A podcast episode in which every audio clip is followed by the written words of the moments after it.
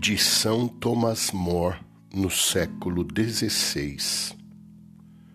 Não quero, minha filha, desconfiar da bondade de Deus, por mais débil e fraco que eu me sinta. Ao contrário, se no meio do terror e da aflição eu me vir em perigo de cair, lembrar-me-ei de São Pedro, que a uma simples rajada de vento começou a afundar por causa da sua pouca fé. E farei o mesmo que ele. Gritarei por Cristo: Senhor, salva-me.